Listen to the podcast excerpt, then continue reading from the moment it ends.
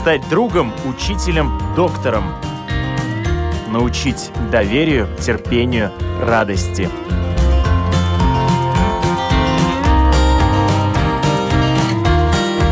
Школа для родителей на Латвийском радио 4.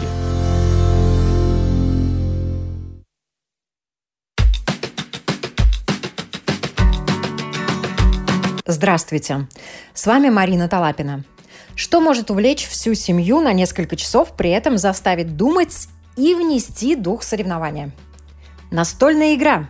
Например, одна из популярных сегодня игр Memory детям помогает развить, а взрослым потренировать память.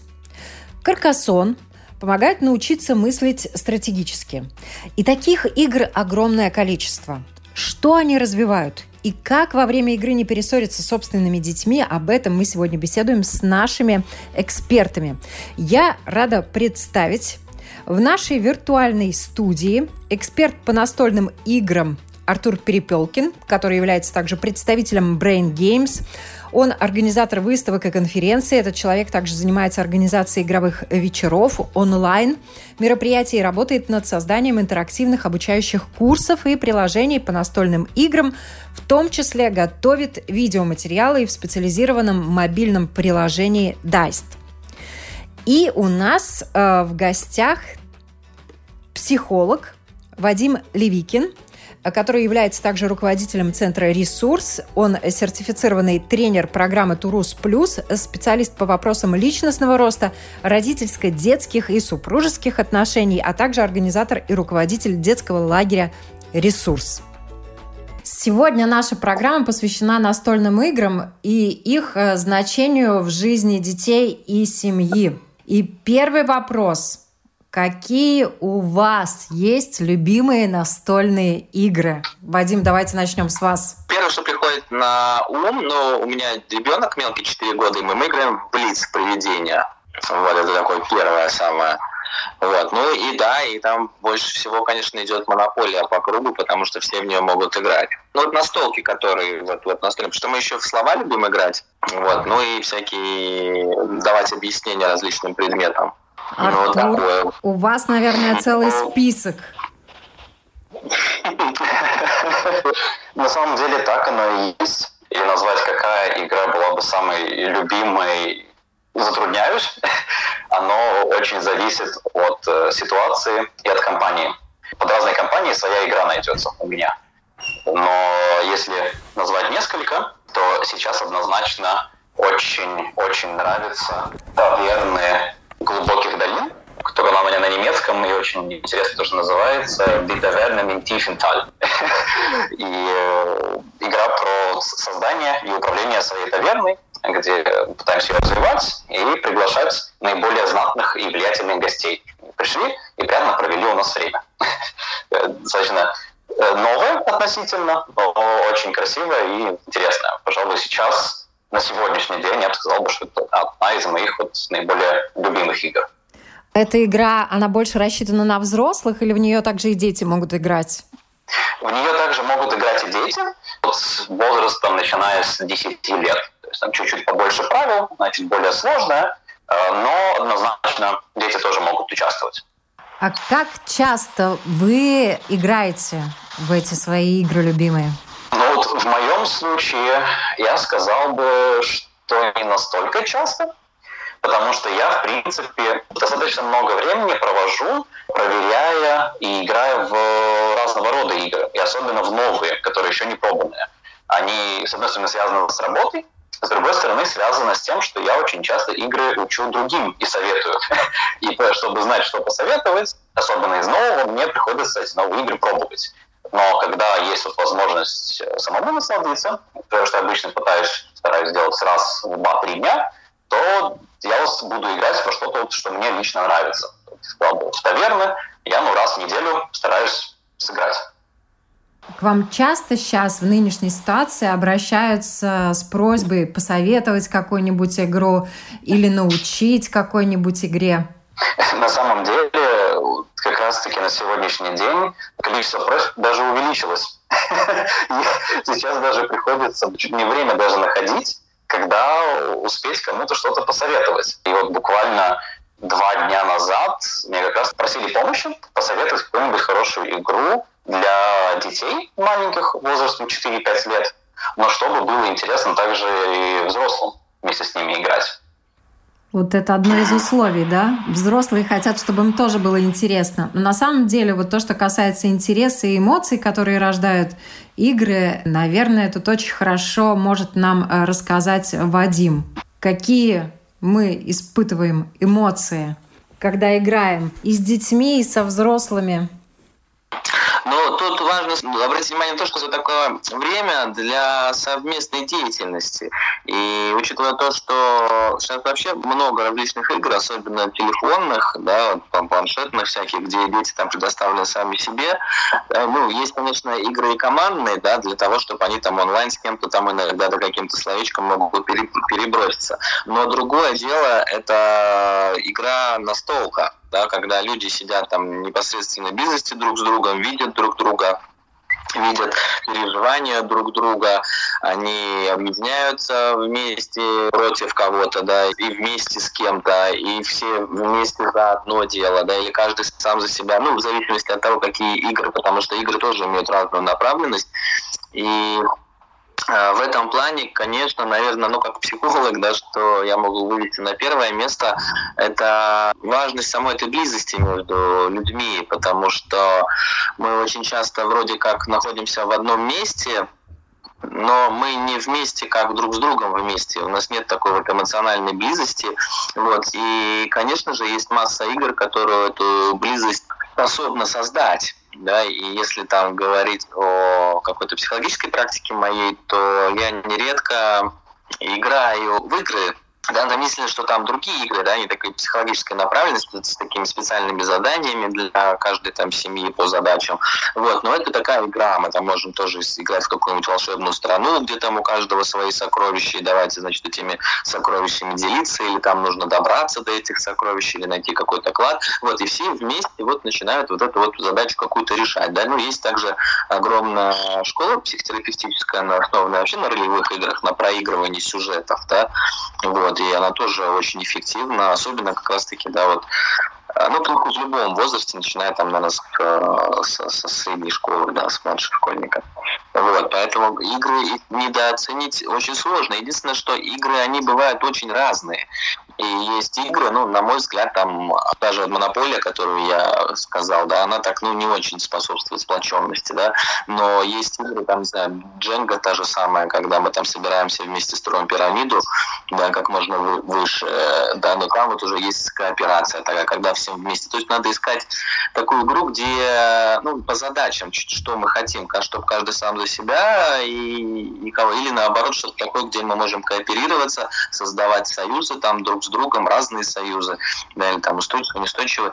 И в этом плане, конечно, ну, я не силен в названиях, да, я думаю, что Артур может там может поделиться, да, какими-то топовыми такими играми, но это такой с одной стороны, а с другой стороны, если мы про мелких, например, говорим, то в играх очень хорошо развиваются умственные способности. Но я же не говорю от того, что, ну, например, вот ну, первое, что в голову пришло, это цирк, такая игра была, да, там, где вот ребенок фишечкой ходит слева направо, вот, и там масса чего развивается. Если там ребенку 4 года, то мы начинаем с того, что развивается вектор восприятия, который необходим для чтения, вообще пространственные представления, если мы даже говорим про ту же монополию, ходьба по кругу, где начало, где конец, там в то же самое, да, то есть он начинает лучше чувствовать пространство, и не играя в эти игры, дети, когда дети много играют, они легче потом больше подготовлены школьным заданиям каким-то. А потом, конечно же, воля.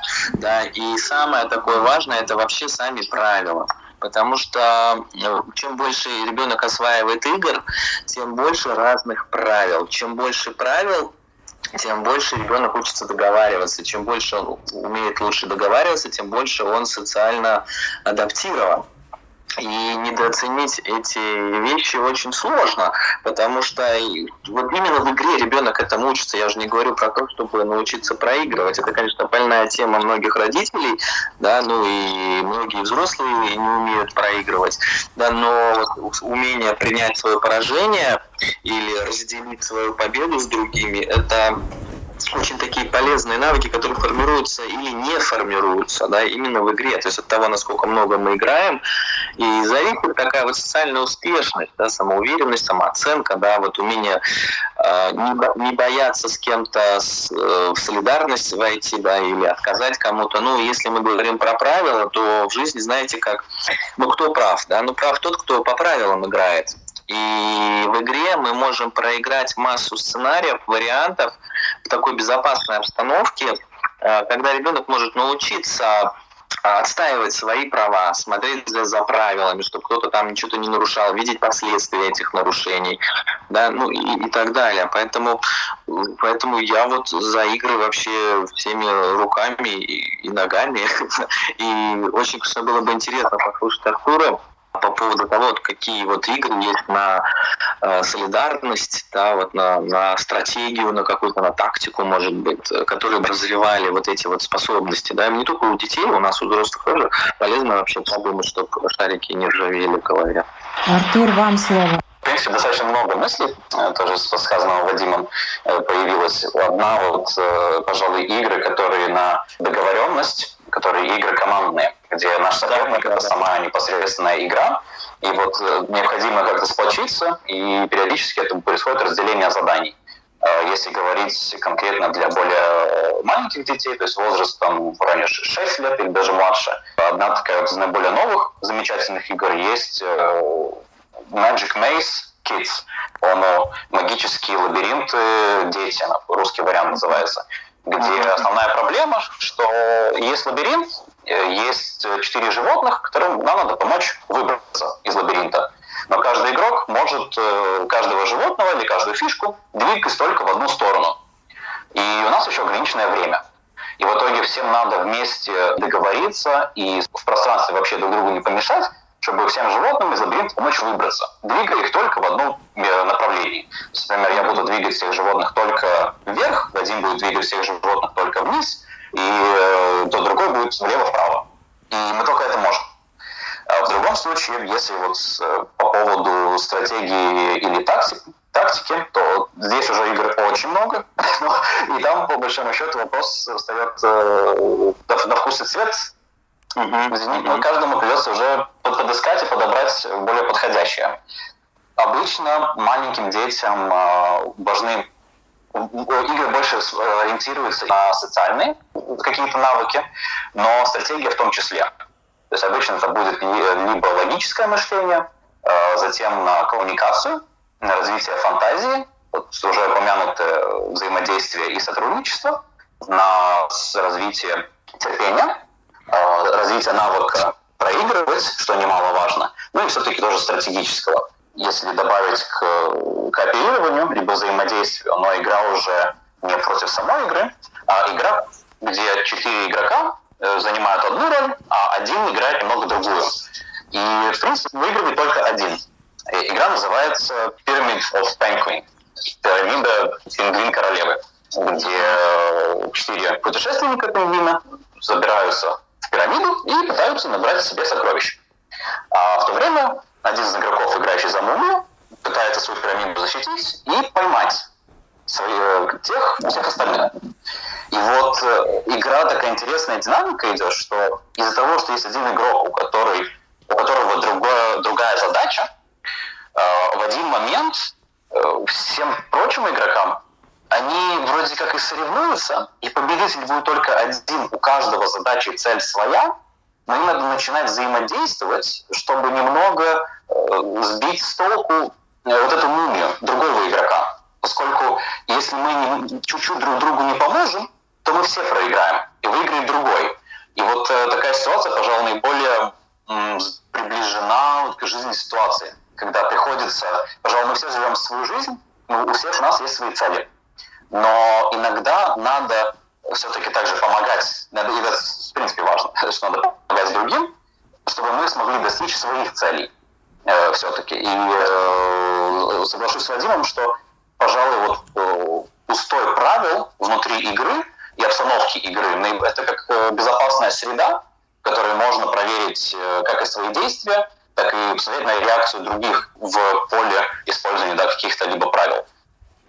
Ну вот это очень важный момент, на который вы обратили внимание. То, что дает игра, то, чему она обучает и ребенка, и развивает э, в какой-то степени навыки и взрослых. Азарт, э, блеф, умение проигрывать умение выигрывать и не возгордиться. Я знаю, что некоторые взрослые, даже будучи взрослыми, играя в какие-то настольные игры с детьми, обижаются как маленькие.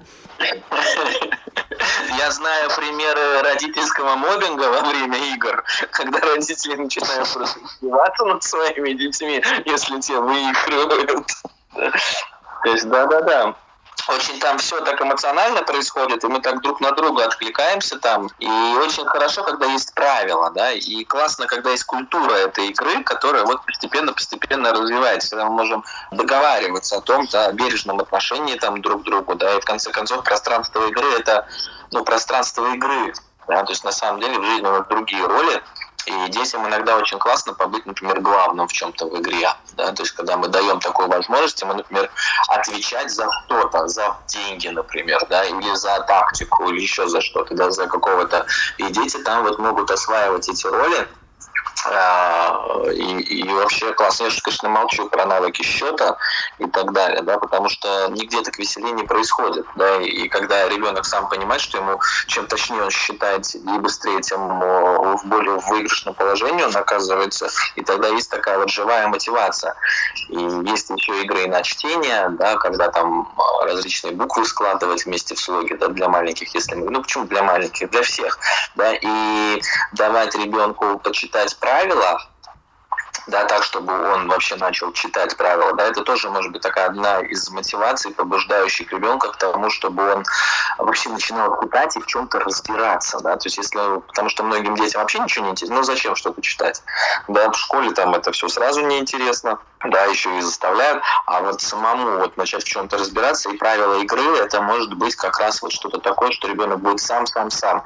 Ну и, конечно, наша родительская задача во многом этот э, сам, сам, сам поддерживать. Вот. А еще мне очень хотелось сказать, что очень часто дети, да и взрослые тоже, да, бывает так, что в жизни вот есть какие-то неудачи, да, вот там в школе он э, плохой ученик там или еще что-то, да, и очень сложно найти что-то такое, за что ребенка можно похвалить, потому что мы знаем, что похвалить просто так, ну, это нехорошо так делать, да, это неадекватную самооценку выражать и так далее, взращивает. Вот. А в игре, в игре мы, родители, можем найти что-то такое, вот сильные стороны ребенка. Видели что-то такое, за что мы можем его хвалить, чем мы можем вот гордиться, да, потому что вот в обычной деятельности, ну, вот если мы, например, только уроки с ним делаем, ну, а он не очень успешен в уроках. Ну и что мы видим, да, мы видим, что он там, ну, гордиться особо нечем, скажем так, да, только если упорством там и, и так далее. А в игре могут развиваться другие какие-то проявляться другие качества, которые мы можем увидеть и, ну, и гордиться своим ребенком. Почему нет? Да? Главное, когда у нас есть много разных ситуаций, где мы можем быть вместе со своим ребенком. И настольная игра это вообще ну, прекрасно. Я тут за Артуром уже начал записывать названия всякие. Поэтому классно, да, спасибо. Тем не менее, вот чего в игре делать нельзя? Я, пожалуй, могу прокомментировать своих наблюдений. Очень часто мне получалось по работе организовывать много мероприятий также игровых, либо там, интернациональных выставок, поэтому не только как местного значения, но такое интернациональное наблюдение, которые у меня были. Пожалуй, чего делать нельзя, так это, во-первых, явно поддаваться. Вот это дело, оно нехорошее в играх, и оно обычно, даже если его незаметно, оно чувствуется, что кому кто-то явно поддался, и победа была получена недостойно.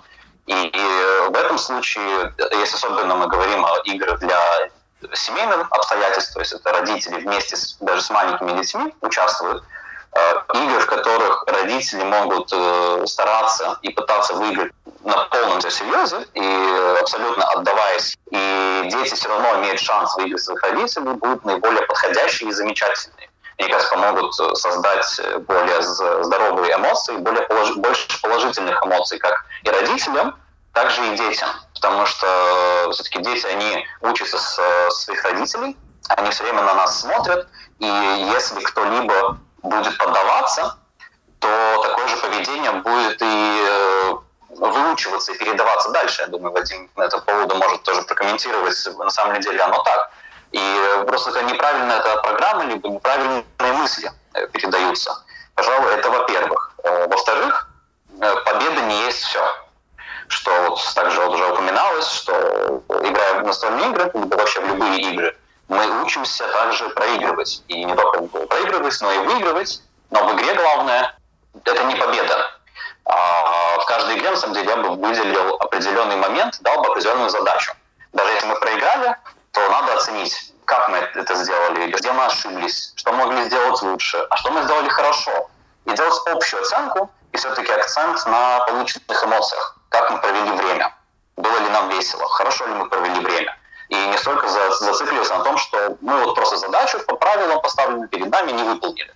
Потому что это ничего страшного. Не выполнили в этот раз, выполним в следующий раз. Но сейчас нам тоже было весело. Третий момент.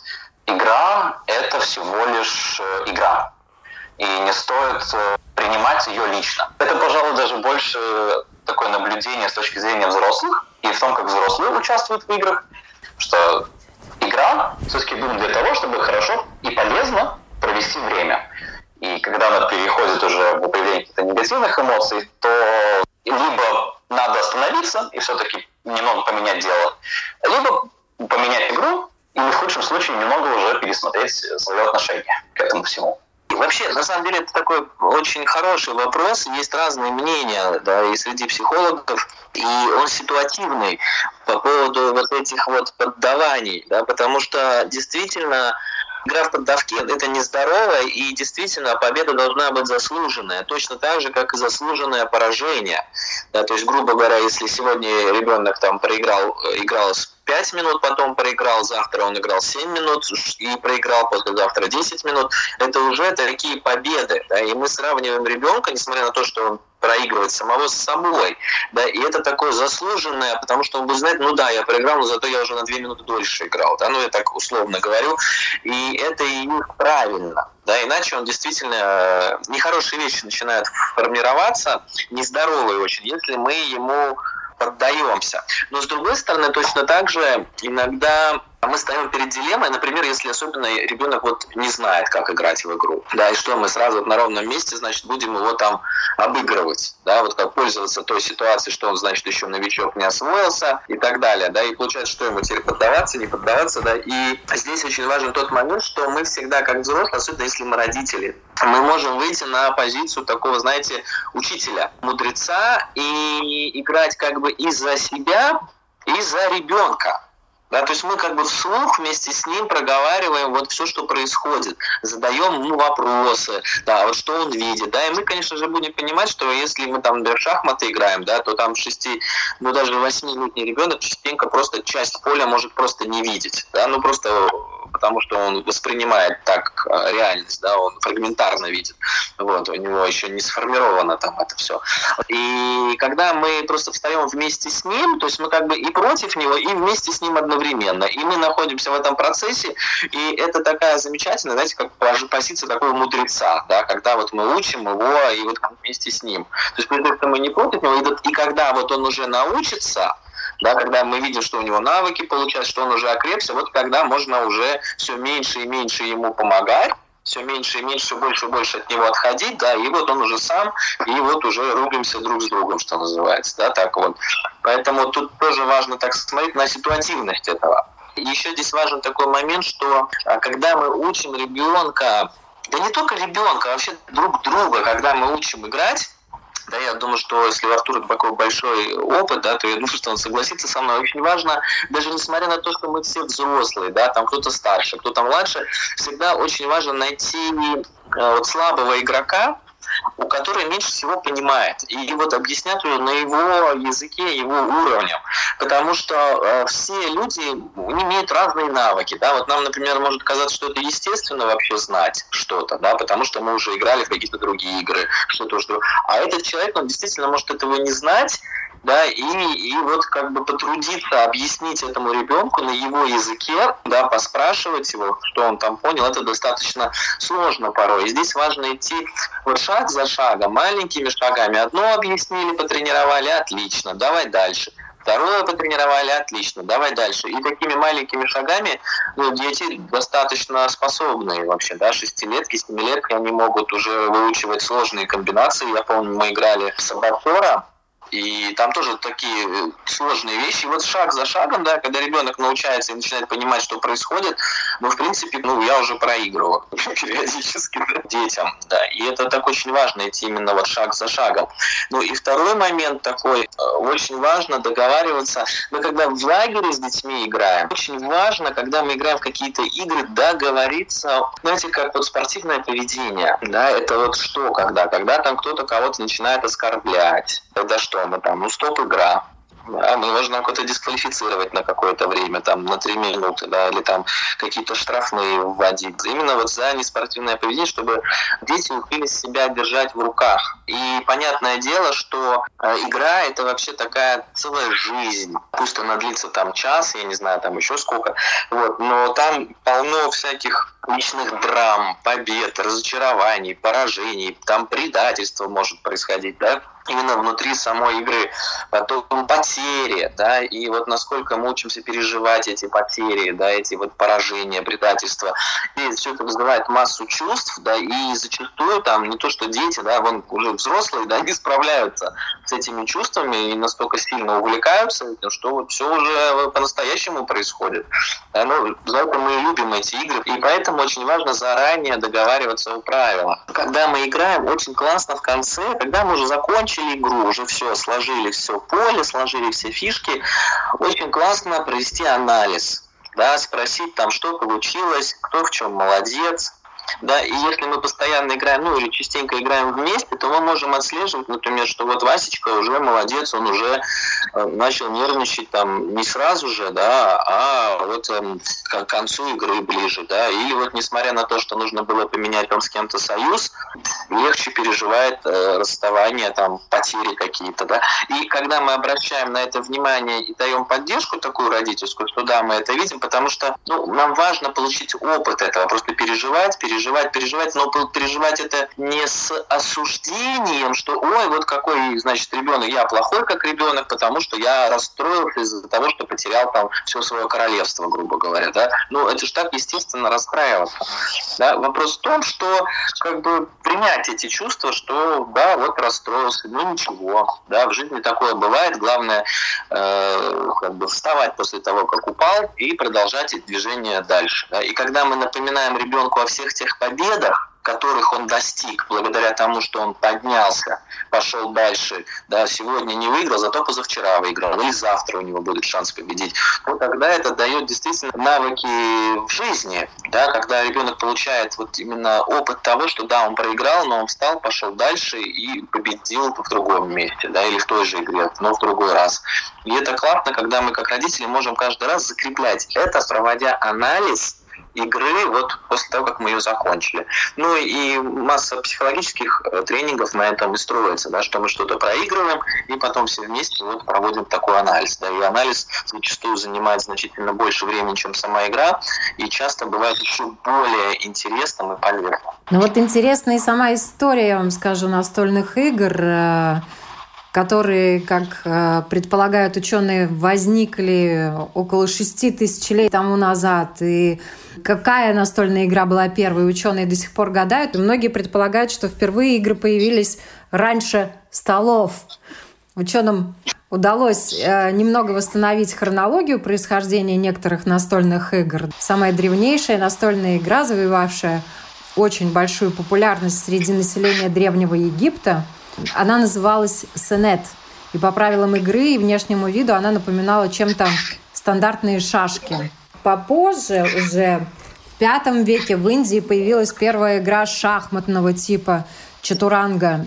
В седьмом веке на Востоке были обнаружены первые игральные карты – которыми по сегодняшний день любят играть все народы мира без исключения. В восьмом веке в Европе и Азии люди впервые узнали про домино, которое, наверное, сейчас в каждом доме есть. В девятнадцатом веке уже появились интересные увлекательные игры, такие как маджонг, а в Великобритании тоже появилась игра шашечного вида, которая и сегодня очень популярна и называется реверси. В начале прошлого века Чарльз Дэрроу разработал как раз ту самую увлекательную настольную игру, которая сейчас модифицируется и называется «Монополия». В прошлом веке появились э, популярные такие игры, как «Цитадель», «Колонизаторы», «Открыватели», «Каркасон», «Балда», «Скрэбл» и многие другие.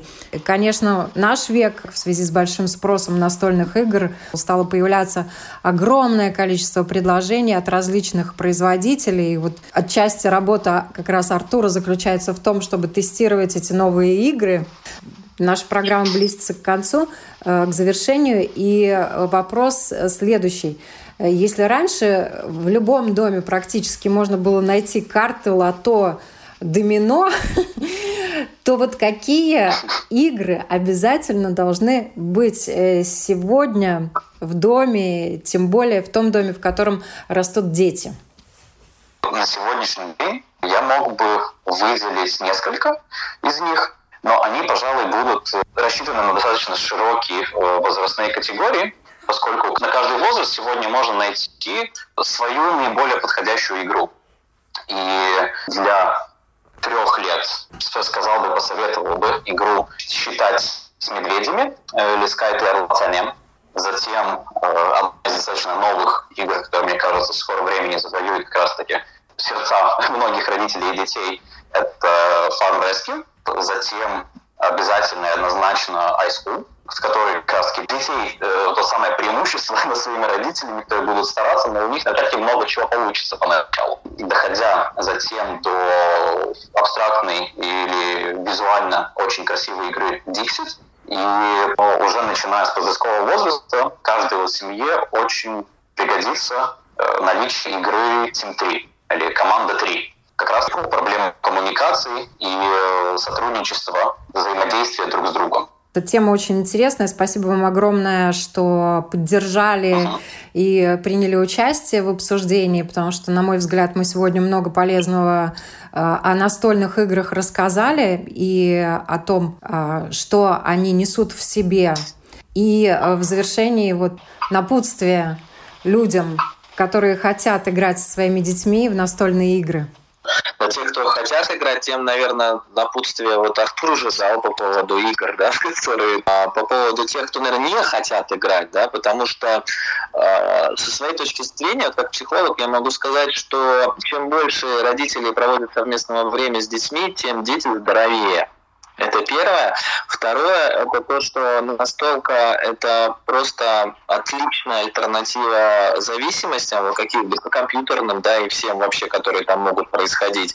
И я очень рад тому, что Артур поведал сегодня про то, что вообще это очень популярно, все эти настолки, и есть это такая классная альтернатива, и я просто призываю всех родителей пользоваться этим, осваивать это, потому что если э, обычные компьютерные игры подавляют подавляют нервную систему, да, и ну, в большей степени вредят детям, нежели развивают, хотя развивают тоже, да, ну, хотя бы поначалу какие-то игры, то настолки, они в большей степени все развивают развивают. я бы советовал, да, смотреть за тем, чтобы игра соответствовала возрасту и возможностям ребенка.